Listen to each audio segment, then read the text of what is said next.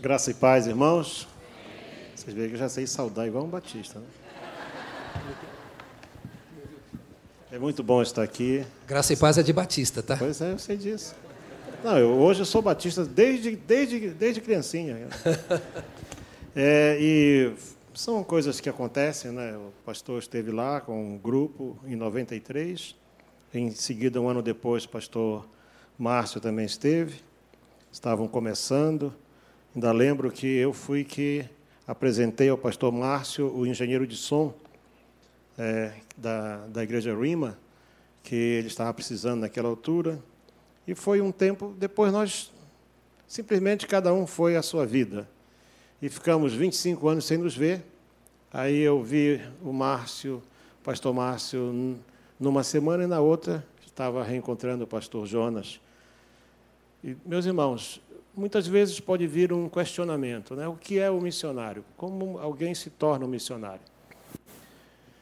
Eu hoje não tenho a pretensão de falar sobre a minha vida, porque a última vez que eu, que eu fiz isso foram cinco reuniões e não acabou. Então eu não posso fazer isso né, com vocês. Mas eu vou trazer uma mensagem daqui a pouco para tentar mostrar a vocês que o missionário, às vezes, nós criamos um estereótipo do que seja isso. Eu vou falar de um homem que nunca estudou, que nunca pregou, que nunca fez um único milagre. No entanto, ele é considerado um dos maiores missionários de toda a história e é um exemplo de fé. Porém, para que, para que você veja que é possível, primeiro, é, eu nunca tive chamado missionário, nunca senti aquele frisson, aquela coisa de arrepio na pele nem nada. Nunca passarinho deu bicadinha na janela para dizer que Deus, Deus, Deus está te chamando. Nunca sonhei. E, pelo contrário, eu era exatamente o avesso a isso aí. Eu, não porque não gostava de missão, que eu sempre apoiei muito o trabalho, mas porque a estrutura da igreja, da onde eu, eu fazia parte naquela altura, é, não, não, me, não me dava paz para levar isso a sério. E você vai ver no meu livro, quem tiver a oportunidade de, de adquirir, que eu fiz três orações numa noite só, durante um culto. Havia mais de 10 mil pessoas naquele culto. Fiz três orações para não acontecer. Porque eu disse assim: Deus, hoje eu quero ficar livre dessa coisa de missão, eu não quero mais saber disso. Fiz três orações para não acontecer. E as três coisas aconteceram em fração de minutos apenas. E a partir daí, eu achei que eu podia fazer o mesmo jogo com Deus. E Deus permitiu que eu fizesse isso mais uma vez só. Na primeira semana que eu estava em Moçambique, porque foi uma ida muito difícil, eu quase fui assassinado logo ao chegar ao, ao, ao aeroporto, logo ao desembarcar. O país estava em guerra, todo mundo nervoso, soldados nervosos. Fui preso nesse mesmo dia, levei pescoção, só não fui algemado. E então à noite eu não conseguia dormir, diferença de hora, são cinco horas a mais lá. Agora, por exemplo, já é quase seis da tarde. E então o que, que acontece? Eu não conseguia dormir e fui orar. E quando fui orar, Deus então me mostrou, é, numa visão, tudo o que Ele queria de mim. Mas mesmo assim, eu coloquei Deus à prova naquela semana. Eu disse assim: Deus, tudo que eu te pedir, tu vais fazer essa semana. Pastor, é para não acontecer. Tudo. E realmente, você vê, eu conto em detalhes no livro as coisas que aconteceram, algumas pessoas ainda estão vivas, né, é, que participaram dessa, desses milagres extraordinários. E eu vou falar hoje mais ou menos sobre isso, que ser missionário não é uma questão de você querer, é Deus que quer. Vamos, vamos ao vídeo agora, temos um vídeo. Você vai conhecer um pouquinho do nosso trabalho. Estamos em quatro países da África, estamos em dois, em dois países da Ásia, e não abro mais trabalhos por absoluta falta de, de espaço, de tempo, e porque Deus me falou, há uns três anos atrás, que eu deveria é, não reduzir, mas se cuidar daquilo que Ele tinha colocado nas minhas mãos. Eu fui muito mais distante do que jamais sonhei. Cheguei até a estrada mais perigosa do mundo, que está no Nepal, e ali é, viajando, lá eles não contam nada em quilômetros, tudo em horas, porque você nunca sabe quando vai chegar. Estradas que Dois carros não passam ao mesmo tempo, em algumas partes, caminhões e ônibus não podem trafegar. Viajei três dias para lá para pregar na primeira vez para sete pessoas. E o único templo que eu fui lá pregar, logo em seguida, no ano seguinte, teve um terremoto, destruiu o templo, acabou-se. Mas temos a igreja ali, e na Índia também, e Deus me levou em lugares onde eu jamais sonhei estar. Vamos ver um pouquinho da história atual da missão SOS África.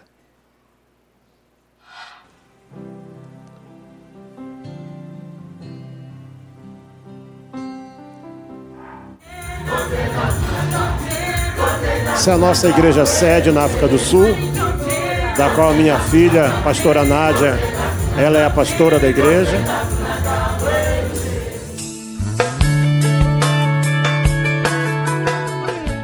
Distribuímos nosso trabalho em projetos.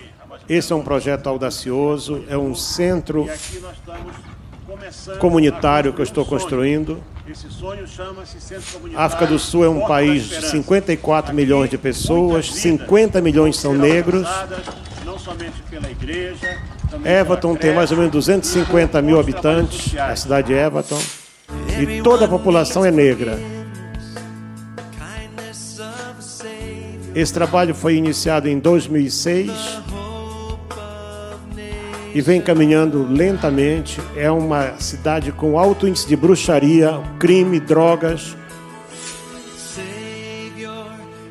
E há cerca de dois anos atrás, no começo de 2017, adquirimos esse terreno bem na área central da cidade e aí eu comecei a plantar este sonho. Porque sonhos não nascem feitos, você tem que trabalhar para que se torne realidade. famílias aqui da cidade de Everton, nós estamos aqui para plantar não só uma igreja, mas também uma creche, um centro comunitário que vai poder atender essas vidas todas. Você pode ser parte disso. Basta você juntar-se a nós e você investir nessa obra, porque missão é investimento. Deus abençoe a sua vida.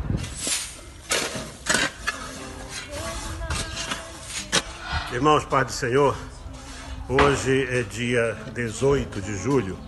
Há mais ou menos um ano atrás, eu estava apresentando o trabalho da conclusão dos muros, né? E, e nós lutamos um ano inteiro para conseguir as licenças para poder começar é, a construir. Então já estamos praticamente nessa fase agora e temos que fazer obras preliminares, ou seja, é, alojamento para os operários e também aqui a questão de banheiro e sanitário.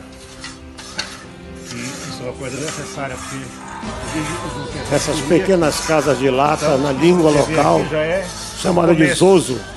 O começo já das obras do Centro Comunitário Porta da Esperança, que em breve, se Deus quiser, vai estar sendo levantado aqui. Nós já estamos com o templo é, erguido, faltando apenas fechar as paredes vamos fazer casa pastoral e creche. Esse é o nosso maior desafio, o SOS Resgate. Nós alimentamos diariamente mais de 1.500 crianças em apenas duas cidades de Moçambique, em cinco igrejas nossas. Como Moçambique não tem nada ainda hoje, tudo vem de fora. E, e ouvindo uma orientação de Deus, eu comecei a produzir esta farinha, esta multimistura, eu mesmo para poder dar continuidade ao projeto. Essa multimistura, milho, é, milho integral, trigo integral, e, e também leva arroz, leva açúcar, leva um composto que tem 11 vitaminas e sabor de baunilha, chocolate, sal. Quer dizer, é uma farinha especialmente formulada para é, atender crianças com alto índice de desnutrição. Isso é preparado aqui por nós mesmos, entendeu? É, é uma coisa que é viável.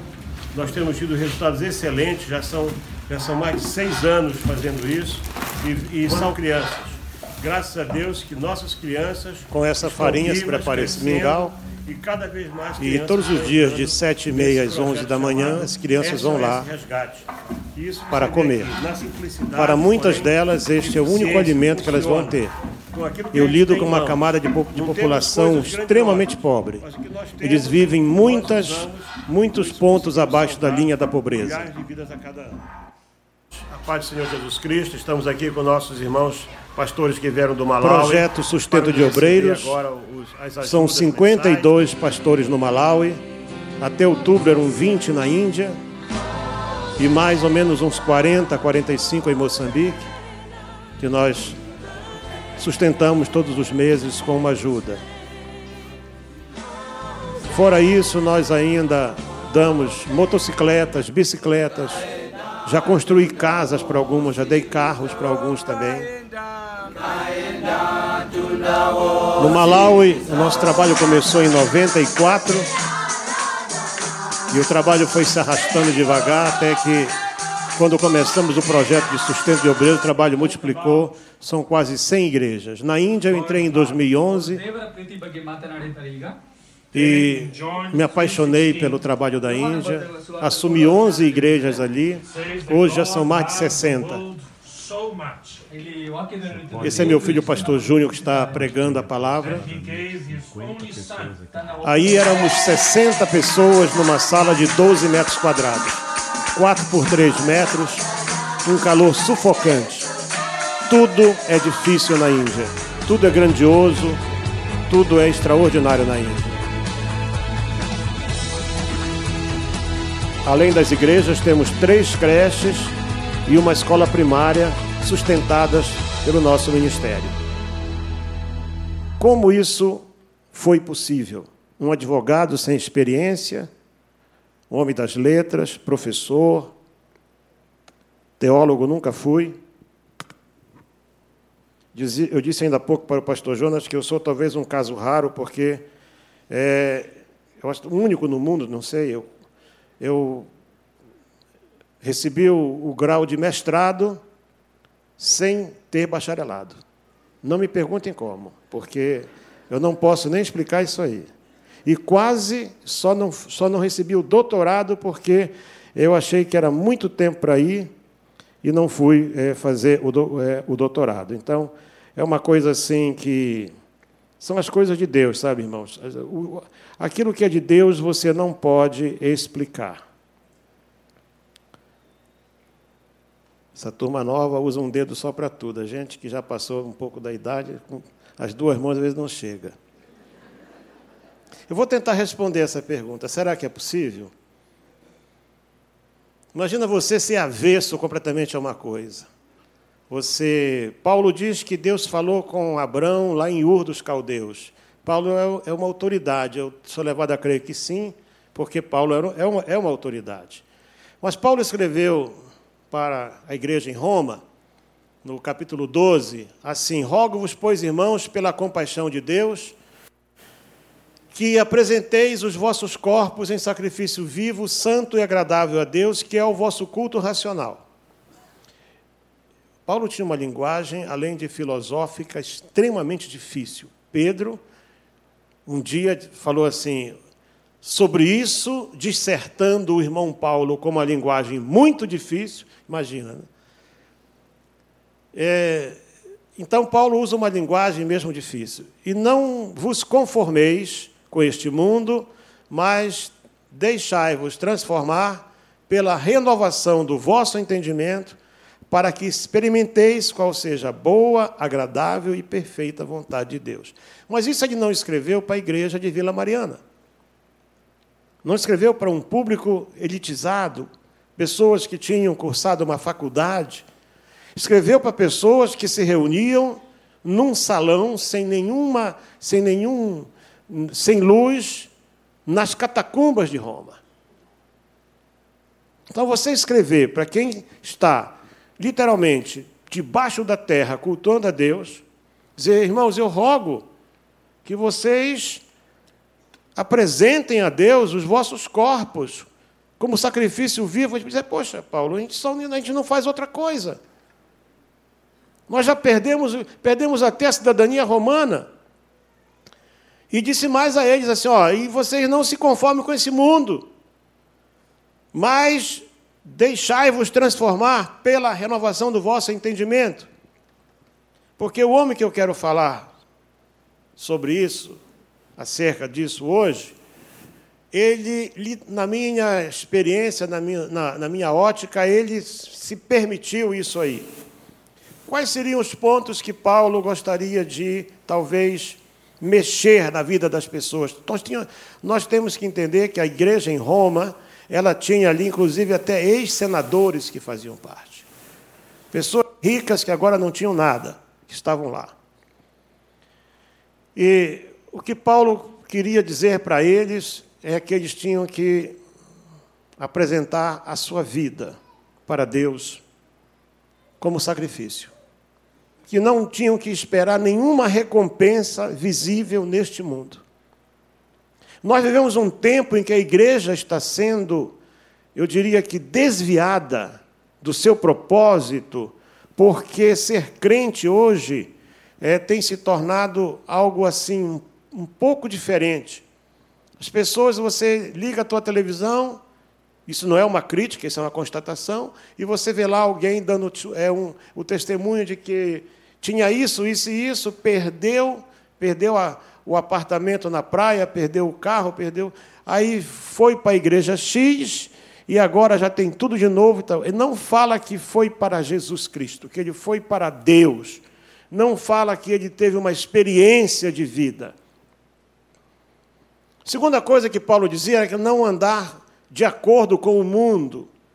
A igreja é santa, a igreja tem que entender que se ela é a noiva do cordeiro, a noiva ela tem que guardar pureza, ela tem que guardar fidelidade para com o seu noivo. Na parábola das dez virgens, por exemplo, você vê que todas eram virgens. Todas eram virgens, não tinha nenhuma que não fosse.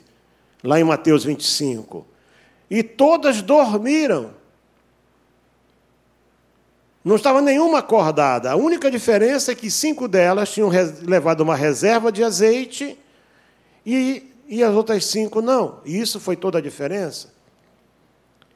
Então a igreja hoje ela está.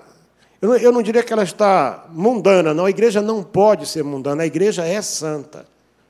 Ela é santa. Ela foi eleita por Deus para ir viver no céu.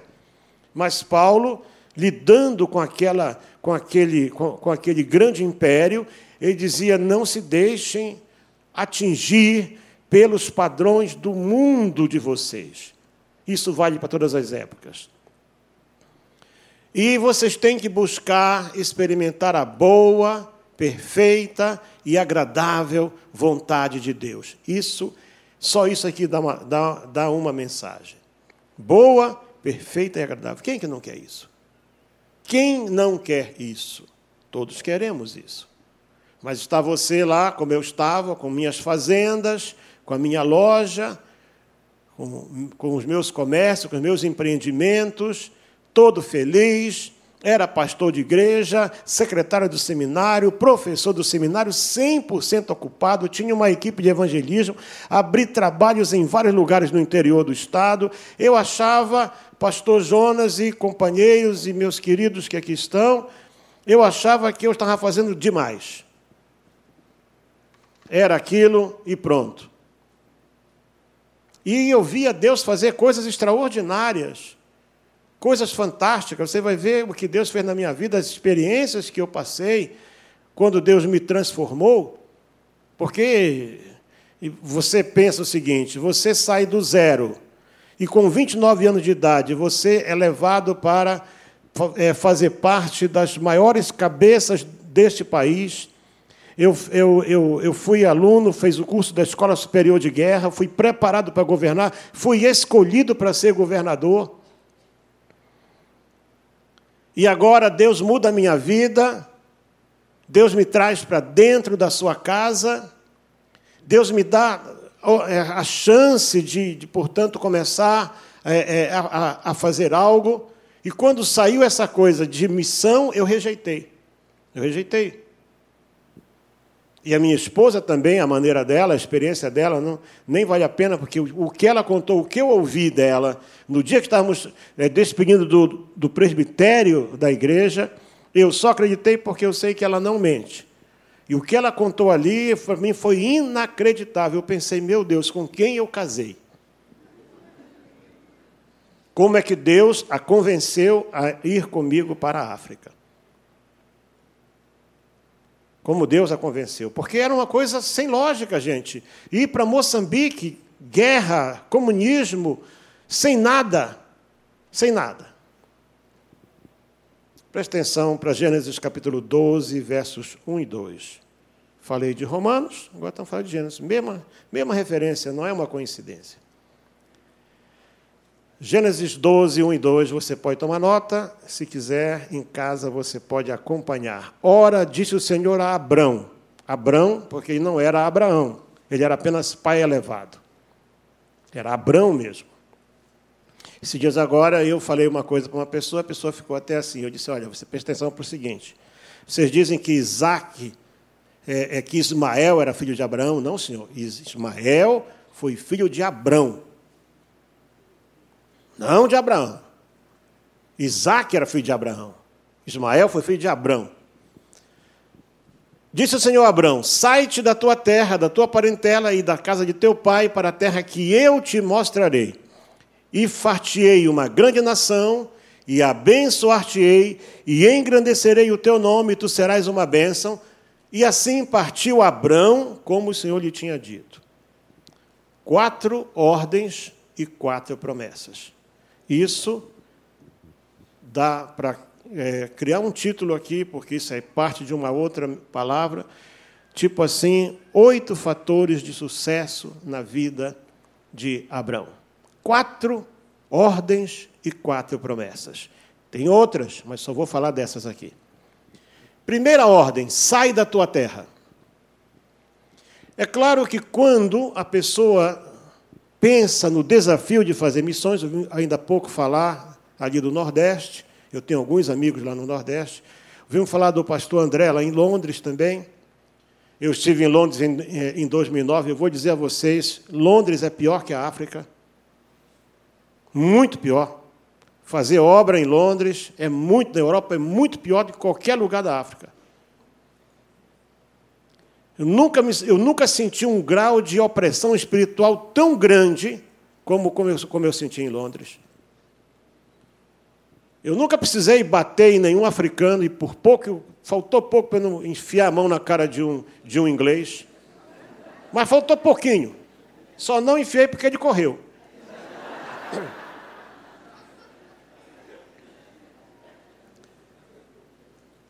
Eu estava de férias, irmão. Pastor de férias está de férias, né?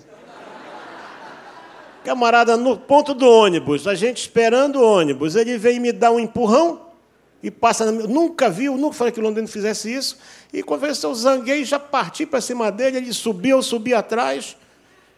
Aí um senhor me parou e disse assim: Espera aí, por que tu fizeste isso?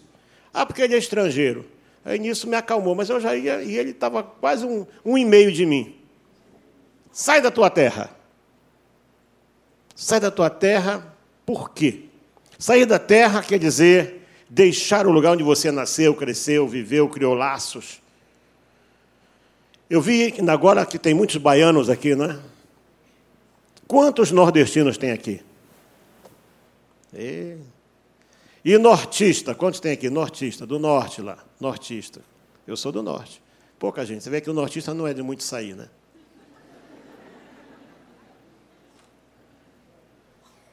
Mas você, Deus te dá esse desafio e Deus dá ordens.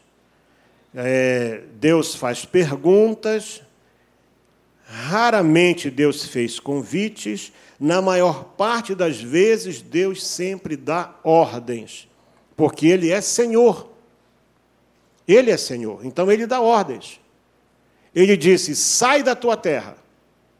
E quando ele fala sai da tua terra, isso quer dizer que você não vai ficar mais aonde você nasceu. Esse, essa é a primeira coisa. Só que nós não estamos falando de alguém que vivesse no século XXI, tivesse à sua disposição internet, é, Facebook, WhatsApp, é, iPad, é, smartphone, não tinha nada disso, não tinha nada. Falando de um tempo que não havia nenhum meio de transporte além do camelo do cavalo e dos jumentos. não havia estradas. E sair da terra, quer dizer, deixar, ele era uma coisa que, que é muito importante você observar, é que ele era o filho mais velho, ele era o herdeiro natural do seu pai. Ele seria o chefe da clã. Isso era muito importante. O primogênito tinha todos os direitos, os demais filhos ganhavam algumas coisas.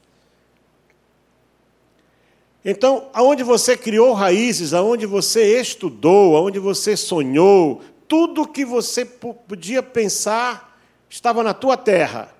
Quando você sai da tua terra com um objetivo próprio, alguns saíram para estudar, outros saíram para trabalhar, outros saíram por várias razões, mas Abraão não tinha nenhuma razão maior ou menor para sair da sua terra, exceto a ordem de Deus. Segunda ordem, da tua parentela.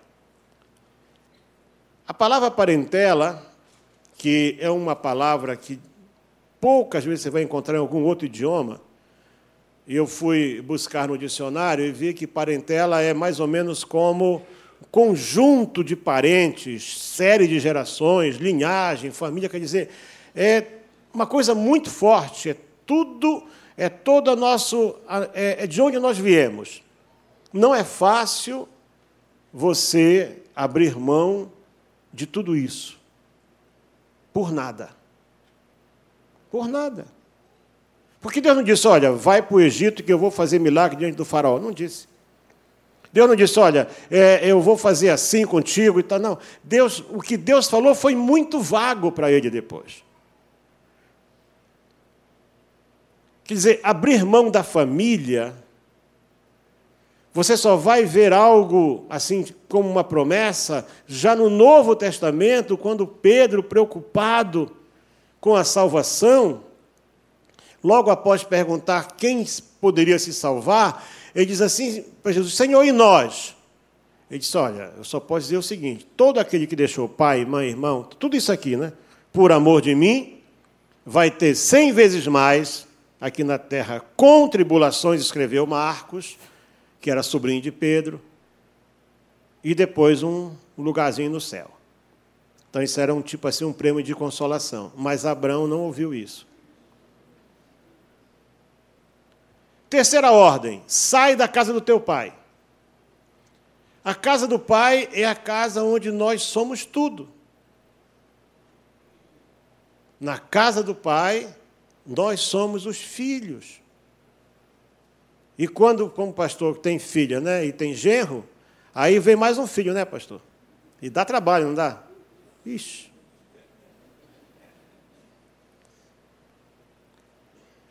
Meu filho é, é o meu companheiro, saber todo lugar que eu vou, assim, ele vai comigo para a Índia, todo lugar ele vai comigo, mas ele vai ser sempre Juninho. Tem 1,85m, 130 quilos, é Juninho, vai ser sempre Juninho. Que ele entra em casa a hora que quiser, ele tem a chave, ele pode entrar em casa a hora que quiser, ele pode usar qualquer coisa de casa, o carro, ele sabe onde, está a chave, tudo. Porque é a casa do pai. É filho. E quando Deus disse para Abraão, da casa do pai, porque Terá ainda estava vivo nessa altura, Terá não estava morto. Terá só vai morrer alguns anos depois. E então sai da casa do pai, quer dizer, ali ele era o primogênito, depois do seu pai, ele é a pessoa mais importante, ele era o futuro patriarca, mas era aquele filho em quem o pai olhava e dizia: Aqui eu posso descansar, porque eu, eu sei quem é que vai me suceder. A casa do pai é a casa da segurança, do abrigo firme, do alimento, do vestuário seguro. Eu não sei vocês, mas filho não precisa pedir nada para a gente, né, pastor? Só, de, só, só olha, um dia esse, o Juninho ligou, eu atendi e falei para a mãe: Ó, não gostei do tom de voz dele. Tem alguma coisa que não está bem. Só a maneira de falar. Bate em casa, você. É, essa é a casa do Pai. Por isso, quando você entra aqui, Deus sabe do que, que você está precisando. Você está na casa do Pai. Você não precisa de muitas palavras. Por que, por que, que quando nós vamos orar, irmãos, convenhamos, a maneira como a gente ora é uma vergonha, pastor. Deus é muito paciente. Imagina você, o pai, aí chega o filho, oh meu amado pai, como eu te amo. Papai, tu sabes que eu sou um bom filho, papai. Ah, papai, pai, olha, tu vês. Que isso? O pai vai dizer assim: é, meu filho, você tá, a bola virou ao contrário ou quê? Você chega e o filho abre a boca, o que, que é, filho? Fala logo. Despeja, o que é?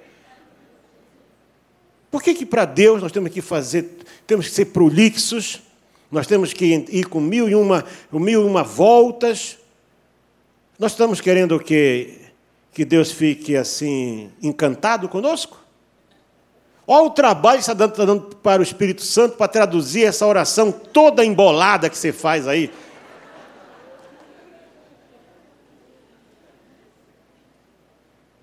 Quando basta dizer, qual foi a oração de Pedro afundando? Hein? Senhor, salva-me. Se ele fosse dizer outra coisa, morria afogado.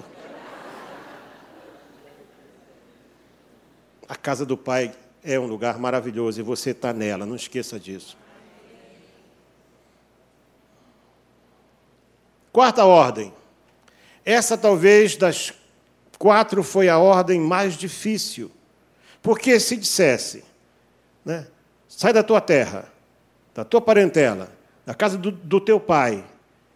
É. Ou então, como aquela profecia que se ouviu muitas vezes, né? Eis que eu tenho preparado um lugar para ti. É o que mais imagina. Poxa, eu já eu tô, tô com tudo agora. Já se vê num palácio, né? E às vezes o lugar é uma cabana. É uma cabaninha. Você, puxa, pai, você é isso mesmo para mim? Para a terra que eu te mostrarei. É quando você não sabe para onde vai. É quando você não tem ideia. Hoje nós temos muita informação. Hoje você vai ali no irmão Google, acessa o irmão Google e pergunta onde fica aí o Uriboca da Taboca. Ele vai dizer.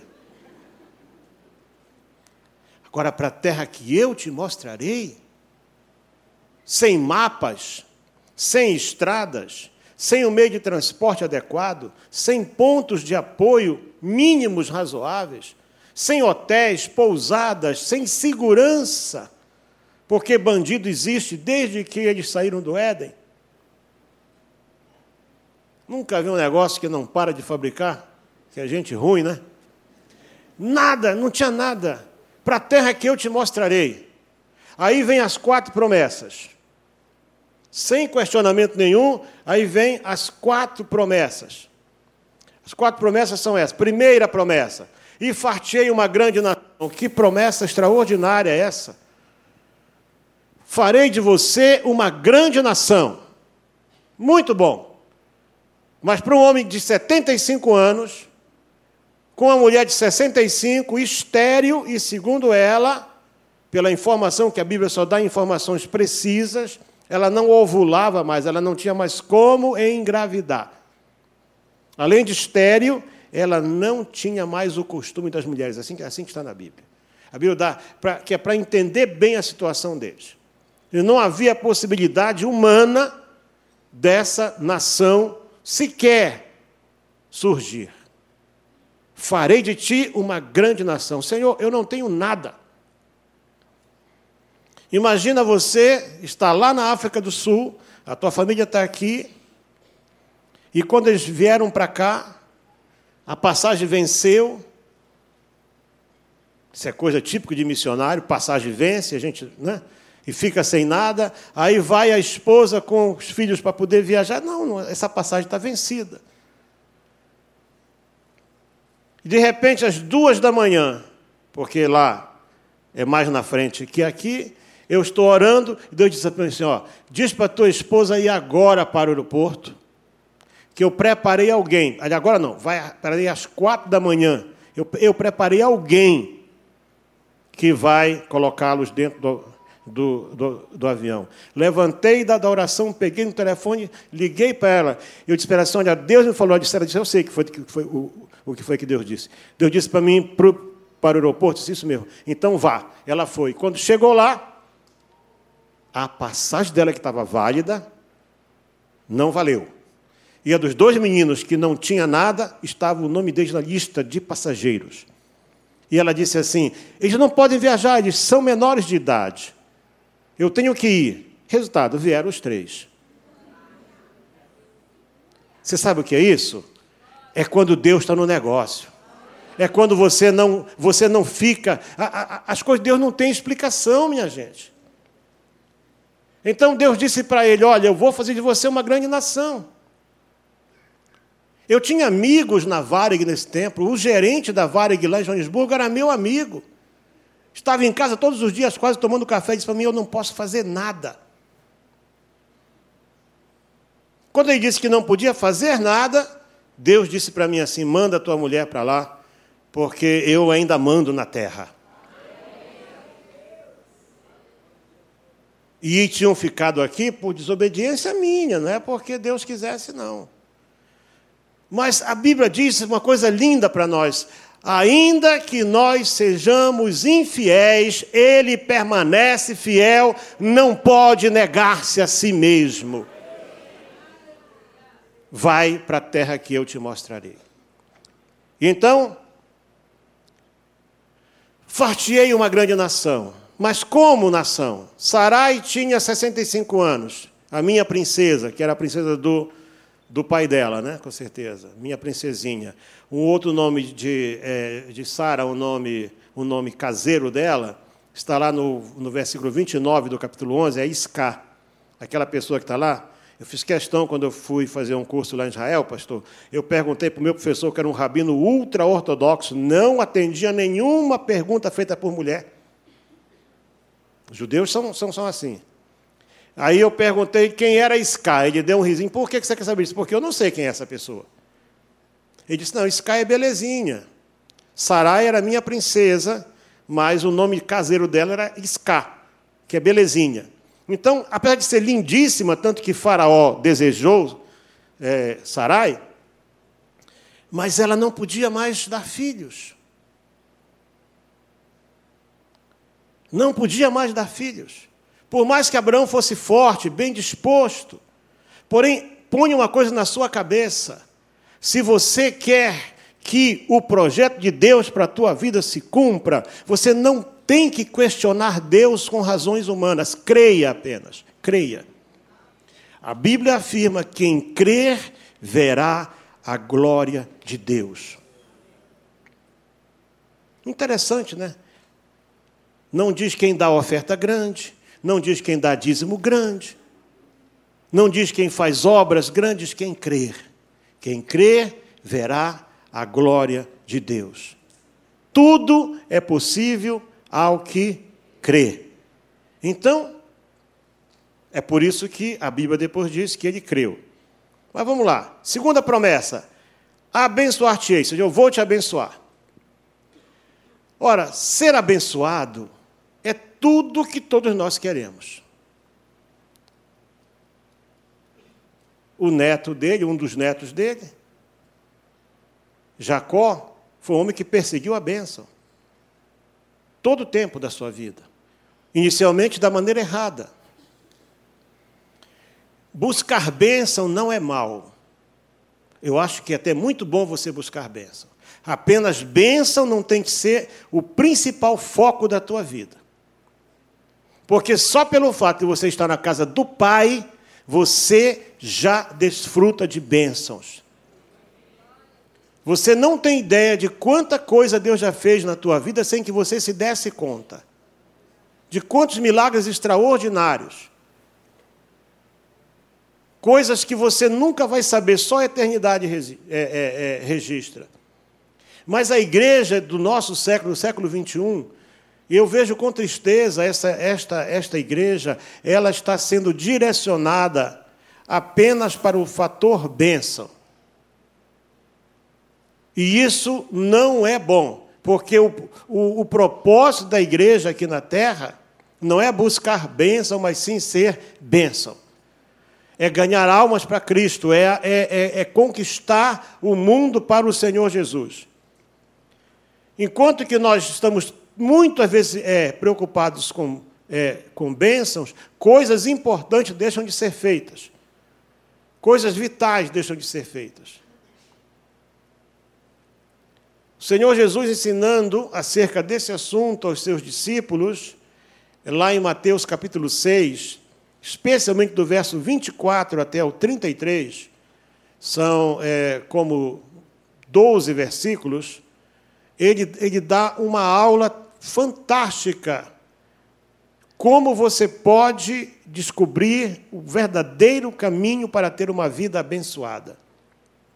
E ele fecha a sua aula, isso é parte do Sermão do Monte, dizendo assim: Mas buscai primeiro o reino de Deus e a sua justiça. Não diz que é para buscar desesperadamente alguma bênção em especial. Irmãos, eu já fui curado de maneira milagrosa, de maneira extraordinária, e da última vez eu orei dez noites, pastor, não para ser curado, mas para ir para o céu. Eu estava tão cansado, eu estava tão exaurido de tudo, eu fui, eu fui envenenado. Fui aquele, aquele, aquele versículo assim, né? Entre amigos, eu fui envenenado mesmo, um veneno sem é, parâmetro, não tinha cura. O médico, quando descobriu, falou para minha filha: Eu vi de falar disso, não posso fazer nada pelo teu pai. Ele foi, ele foi envenenado, eu vou tentar mantê-lo vivo. Ele injetou, ele enfiou um tubo pelo meu nariz e disse para mim assim: engole, quando você está assim, o que o médico mandar fazer, você faz. E eu engoli aquele tubo, quando chegou aqui no estômago, que veio uma massa grossa, era uma coisa qualquer com sangue. Quando ele olhou aquilo, ele abanou a cabeça e disse: Eu não posso fazer nada. Passou um remédio para mim para controlar dores e convulsões, o remédio mais forte que havia contra a epilepsia eu tomei. E eu ficava cada vez pior, cada vez pior. Porque o fato de você estar servindo a Deus não, não impede, não, é, é, de você sofrer essas coisas. Quando a gente prega lindamente, ah, Deus não deixa, é, não, é, é, não te livra, não, não impede você de ir na fornalha, ele vai para lá. É muito fácil falar disso. Vai para a fornalha, vai ver o quanto é quente lá dentro. Então, depois de dez dias, pastor, desse sofrimento atroz, em que eu já não podia mais falar, em que a respiração estava tão difícil por causa de um soluço que era insuportável, a minha oração é só, pai, já chega. Já chega, eu estou cansado. Eu não conseguia mais deitar, eu tinha que ficar meio que sentado. Já chega, pai. Até que tive essa grande crise de vômito, de sangue e tal, aí quando a coisa chegou nesse ponto, eu disse, agora deixa andar. Sem comer nada sólido, sem nada sólido, nada. Só soro, nem água. Se eu tomasse um, um gole d'água, o ventre ficava enorme. Como é que uma pessoa sai de uma situação dessa? Como é que você sai disso? Você só sai disso porque Deus é Senhor da tua vida.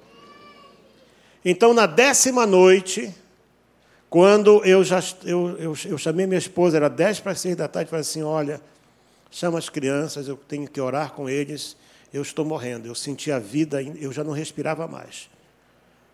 O soluço era tão forte que eu perdia o fôlego. Aí, quando foi próximo das nove, meu filho estava dirigindo um culto com a minha filha, chegaram em casa, me meteram no carro, levaram para o hospital. Ao meio do, do caminho, perdi a consciência a primeira vez voltei, perdi a segunda. Na segunda vez que eu perco a consciência, ali sob o colo da minha esposa, eu ouvi uma voz dizendo assim: canta. Interessante como Deus faz, né? Como é que uma pessoa que não fala, não respira, vai cantar?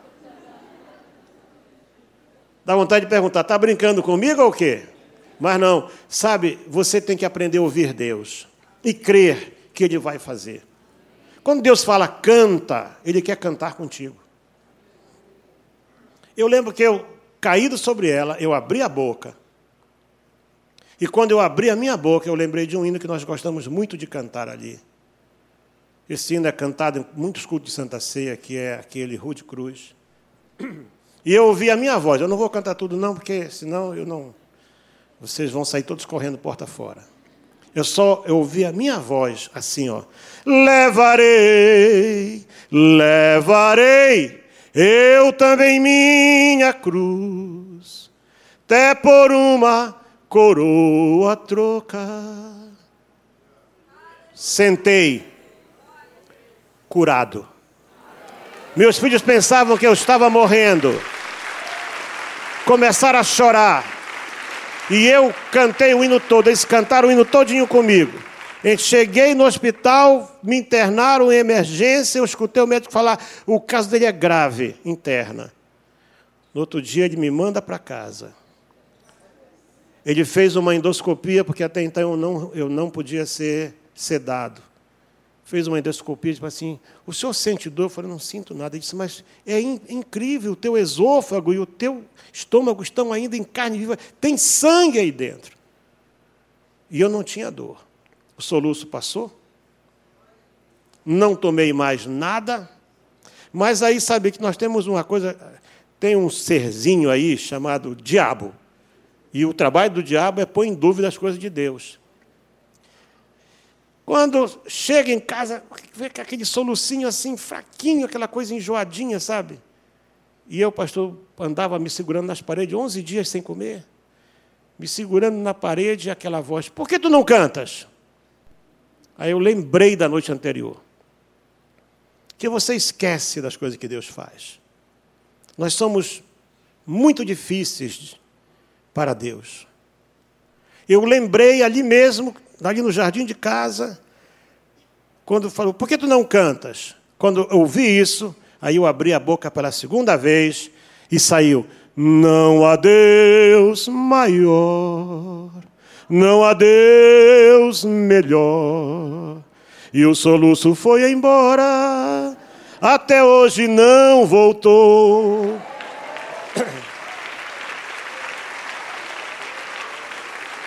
Segunda promessa, eu vou te abençoar. Você não precisa pedir para ser curado.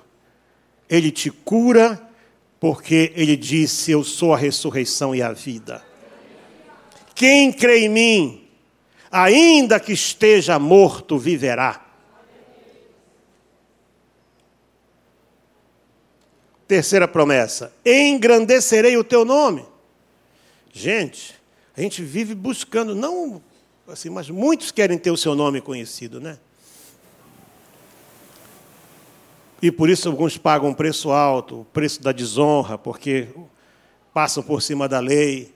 Outros perdem seu ministério, vendem seu ministério, como Esaú vendeu a sua primogenitura, porque querem ter o seu nome aí num lugar especial.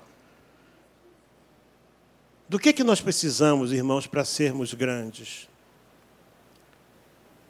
Se você, no dia em que você entregou tua vida a Jesus Cristo, naquele dia você se tornou a maior pessoa da terra. Não tem ninguém maior do que você na terra. Não tem ninguém maior. Porque só os vencedores vão entrar no céu. Não tem dinheiro que pague o lugar no céu. Não tem nada nesse mundo que seja maior do que um salvo na pessoa do Senhor Jesus Cristo. Você pode ter o teu nome em tudo que é letreiro na terra e não ter escrito no livro da vida do Cordeiro, e isso não vale nada, portanto. Porque mais importante do que ser conhecido na terra é ser conhecido no céu. E saiba de uma coisa, você já tem o teu nome lá. E a Bíblia diz que em pelo menos dois lugares esse nome vai estar quando você chegar. Primeiro, você vai receber uma pedra branca. Segundo, você vai ser coluna do templo de Deus e vai ter um nome secreto escrito ali. Não sei como é que vai ter tanta coluna nesse templo. Não. Sabe, tem uma linguagem na Bíblia que não dá para a gente entender, né? A gente só tem que crer. Engrandecerei o teu nome. Como é que alguém pode ser grande sem filho, sem nada, sem. Imagina, hoje que nós temos todo esse meio de comunicação, é fácil. Mas quem é que ia saber? As maiores religiões da terra hoje, o nome de Abraão é o nome mais respeitado: cristianismo, judaísmo e o islamismo. Abraão respeitadíssimo. Você vai naqueles países é, é, islâmicos, Abramo, Ibrahim, é o, nome, é o nome mais comum que tem. Depois de Muhammad, que é Maomé, é Ibrahimo, Ibrahim, Hebron e por aí afora. Um nome grande, tem um nome grande. Mas naquela altura não era nada. Nem Abraão ele não era, ele era só Abrão. Você está atrás de coisas grandes? Você está procurando grandezas? Esse relógio, pastor, está no horário de verão, não está? Eu acho que não converteram esse relógio aí, pastor. Olha, eu não sei o que é isso não, hein? Eu olhei ali agora, tenho a impressão que, olha, alguém mexeu nesse relógio aí. Jeremias, que era da, da tribo sacerdotal, ele, ele Deus falou, porque Jeremias sofreu muito, tadinho, sofreu sim. Acho que ninguém sofreu mais do que ele. Quase 40 anos de ministério de sofrimento. E Deus tá falando pra, ainda, ainda falou para ele assim: Procuras tu grandezas? Não as procures. Sabe por quê, Jeremias? A coisa vai ficar mais feia ainda.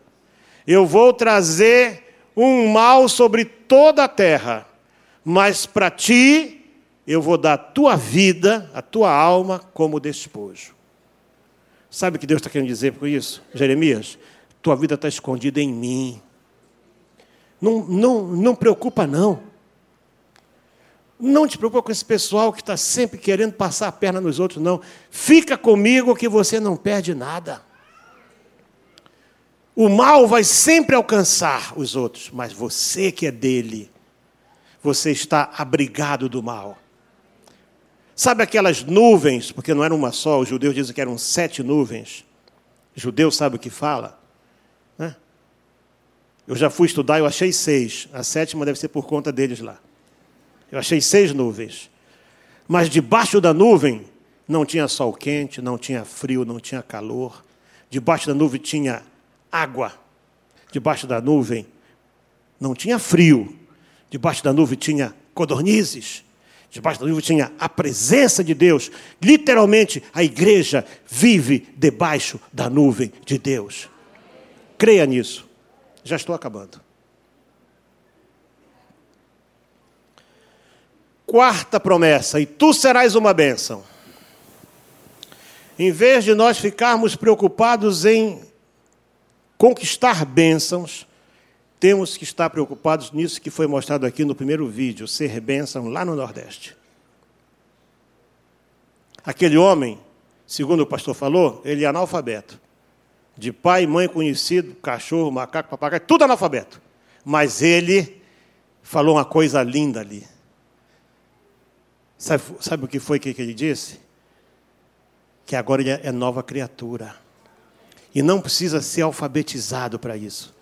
Porque assim, a Bíblia diz que nós conheceremos a verdade e a verdade nos libertará. Ele conheceu a verdade. Esses dias agora eu recebi uma foto de uma família na Índia.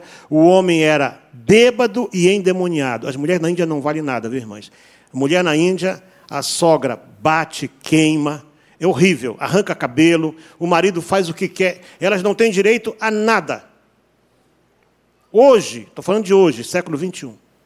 Hoje, imagina o que sofria essa senhora. Se você vê a foto, ele continua com a cara assim de que foi meio, meio assim amassadinho. Mas foi liberto do vício, liberto dos demônios, está fiel na igreja, fiel na família, transformado. Isso não tem preço. Isso não tem preço. Esse é o nosso trabalho, essa é a nossa missão. Ajudar a transformar vidas, edificar vidas para Deus, arrancá-las como vocês saem aí para ir buscar quem está na rua. Eu não tenho esse chamado. Eu admiro quem tem. Mas o irmão falou 14 mais 9 mais 6, sabe, 9, 6, 25, 14, 39. E mais quatro, parece, né? 43, quer dizer, 43 em quatro semanas que já estão tendo chance de ter uma outra vida. Você não pode chegar lá na África com a Bíblia aberta e dizer Deus é amor. Mas que Deus é amor se eu não tenho comida no meu prato?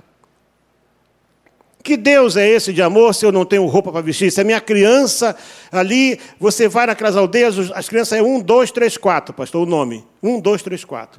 Eu perguntei por quê? Um, dois, três, quatro. Não, porque quando esse morrer, já tem outro um no lugar dele. Que morre. Você chega com a palavra, você chega com o alimento, você chega com a roupa, você chega com a água. Uma das maiores experiências que eu passei, que eu chorei quase uma manhã inteira, eu estava tendo é, é, uma, uma epidemia de cólera, e eu fui dar uma aula sobre o soro que salva vidas, aquela, aquela água fervida com sal e açúcar. Eu ganhei, levei as medidinhas para lá e fiz aquele teatro e tal, e ensinei todo mundo. É assim, não precisa mais morrer. E, tem... e ficou todo mundo é, assim, olhando para mim, com aquela cara assim de que não entendi nada. Eu repeti tudo. Eu disse: O que está havendo? Uma mãe levantou assim a mão para mim: Papá, dá licença, papá. Sim, mãe, o que é? Quem vai nos dar o sal? Quem vai nos dar o açúcar? Eu estava ensinando a coisa mais básica e esqueci que eles não tinham. Se você vê o sal e o açúcar deles, você não vai acreditar. Esse chão aqui é claro para o sal deles. O açúcar deles é, um, é, é aquele açúcar mais grosso na feira, cheio de moscas. Você é bênção quando você ensina o que fazer e você dá condições para a pessoa fazer. Não basta você dar o peixe, você tem que trazer a rede e ensinar a pescar. Aí você é bênção tu serás uma bênção. Bênção na igreja, bênção na família, bênção na sociedade, bênção no teu país, bênção em qualquer lugar. Nós devemos ser bênção. É isso que Deus quer de nós.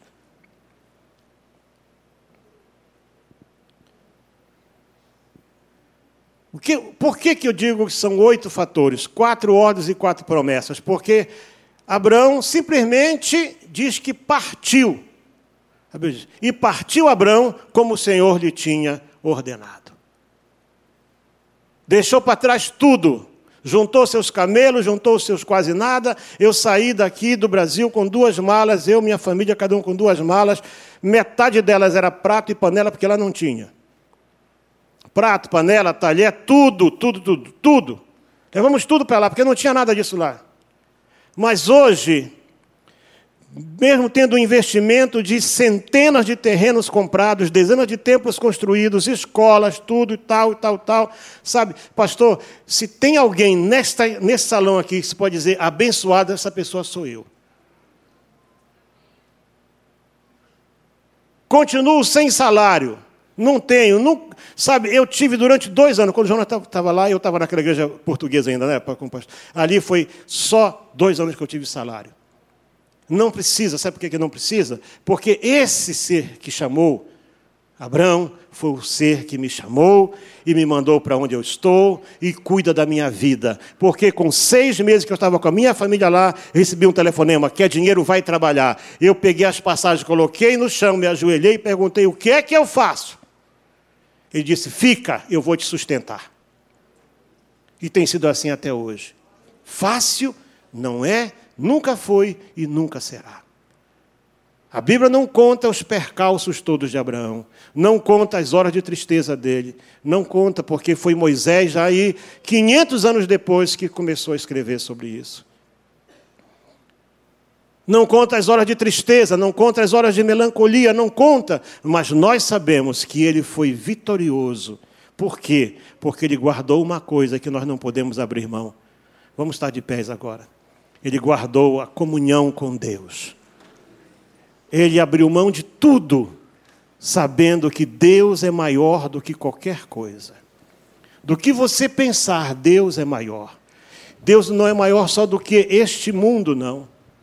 Deus é maior do que o universo inteiro. O universo, para conter Deus, tem que se expandir e está se expandindo cada vez mais. Deus é maior do que o teu problema, do que a tua tristeza. Deus é maior do que qualquer coisa que você possa imaginar.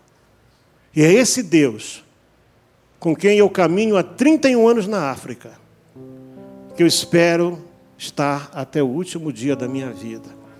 E quando eu não estiver mais aqui, aí eu sei que eu vou estar com Ele por toda a eternidade. Não porque eu mereça, não. Não há merecimento em nós, mas porque Ele é fiel. E porque Ele cumpre aquilo que Ele promete. Ele fala acerca de si mesmo: Eu velo sobre a minha palavra para cumprir. Eu garanto a minha palavra. Ele já, já, ele já, já lança ali um decreto dizendo que a terra e o céu, esses vão passar. E ele lá usa Isaías, Isaías diz assim, escrevendo que o que Deus mandou, eis que eu faço novos céus e nova terra. Já estão no coração de Deus, já está tudo feito, tudo novo. Esse céu que está aí, vai ter um outro novo para nós. É, é palavra dele. Do que mais que nós precisamos? Pastor falou uma coisa aqui interessante, que temos que parar de nos queixar, isso é verdade. Que temos que começar a agradecer por aquilo que nós temos. Pelo cuidado dele, pelo amor dele pelo zelo dele. E saiba de uma coisa: nada é impossível para Deus. Nada. Eu não podia estar em pé aqui. Eu não podia caminhar. De acordo com a ciência médica, era para mim estar numa cadeira de rodas, já desde 2009, porque eu não tenho rótulas não era para mim flexionar o joelho, não podia subir escada. Eu, quando fui a Moçambique, eu fui com duas joelheiras, porque eu já não tinha rótulas. E passei seis horas de joelho, pastor, na primeira noite. Esqueci que eu não podia me ajoelhar. E ali fiquei curado. Mas em 2009, o, o ortopedista que tratou do Ronaldo Fenômeno, eu fiz, eu fiz uma consulta com ele. E ele, depois de mandar fazer uma ressonância para mim assim, é inacreditável. Como é que o senhor caminha? Eu disse, eu caminho sobre meus pés, eu ando. Eu sou milagre vivo. Eu sou um milagre vivo. Põe a mão no seu coração. Valeu a pena você ficar dez minutos a mais aqui. Diga para ele aquilo que você gostaria de ser que você não conseguiu ser até hoje. Pode dizer para ele, aí dentro, só você e ele. Diga para ele que você está disposto a fazer isso que Paulo recomenda na carta aos Romanos, capítulo 12.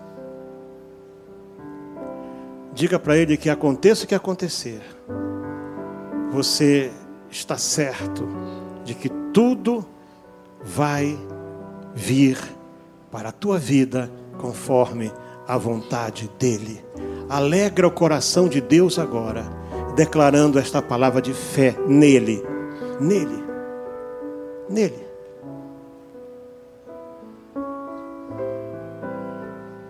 Eu já podia ter morrido de câncer e o câncer se foi embora. Acidentes gravíssimos. Sabe que você ia, ia 130 por hora e você vê uma roda passando do teu lado aqui, é a roda do teu carro passando do teu lado assim e você não sentir nada. Porque Ele é Deus, Ele é Senhor. Pai, muito obrigado, Deus eterno, por esse tempo precioso na tua casa, na tua presença. Eu trago o teu povo diante de ti agora, Senhor. Todos os que estão. Cada um deles é um universo em si mesmo, Senhor. Senhor, eles estão aqui, vieram cultuar o teu nome, ouviram a tua palavra conforme a oração que cada um fez. Eu os abençoo agora, em o nome do Senhor Jesus Cristo, para a tua glória. Amém. Pastor.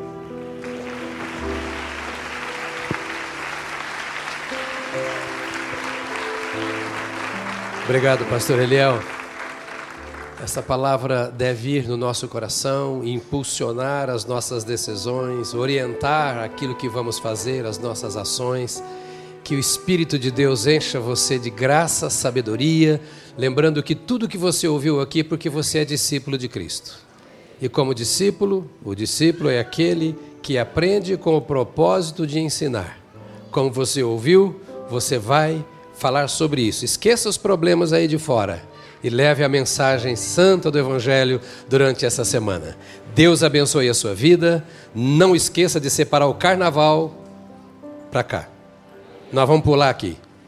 Sábado de manhã, sábado à noite, os quatro cultos domingo, domingo, segunda à noite, terça de manhã e terça à noite. Deus abençoe a você. Deus te abençoe. Em nome de Jesus.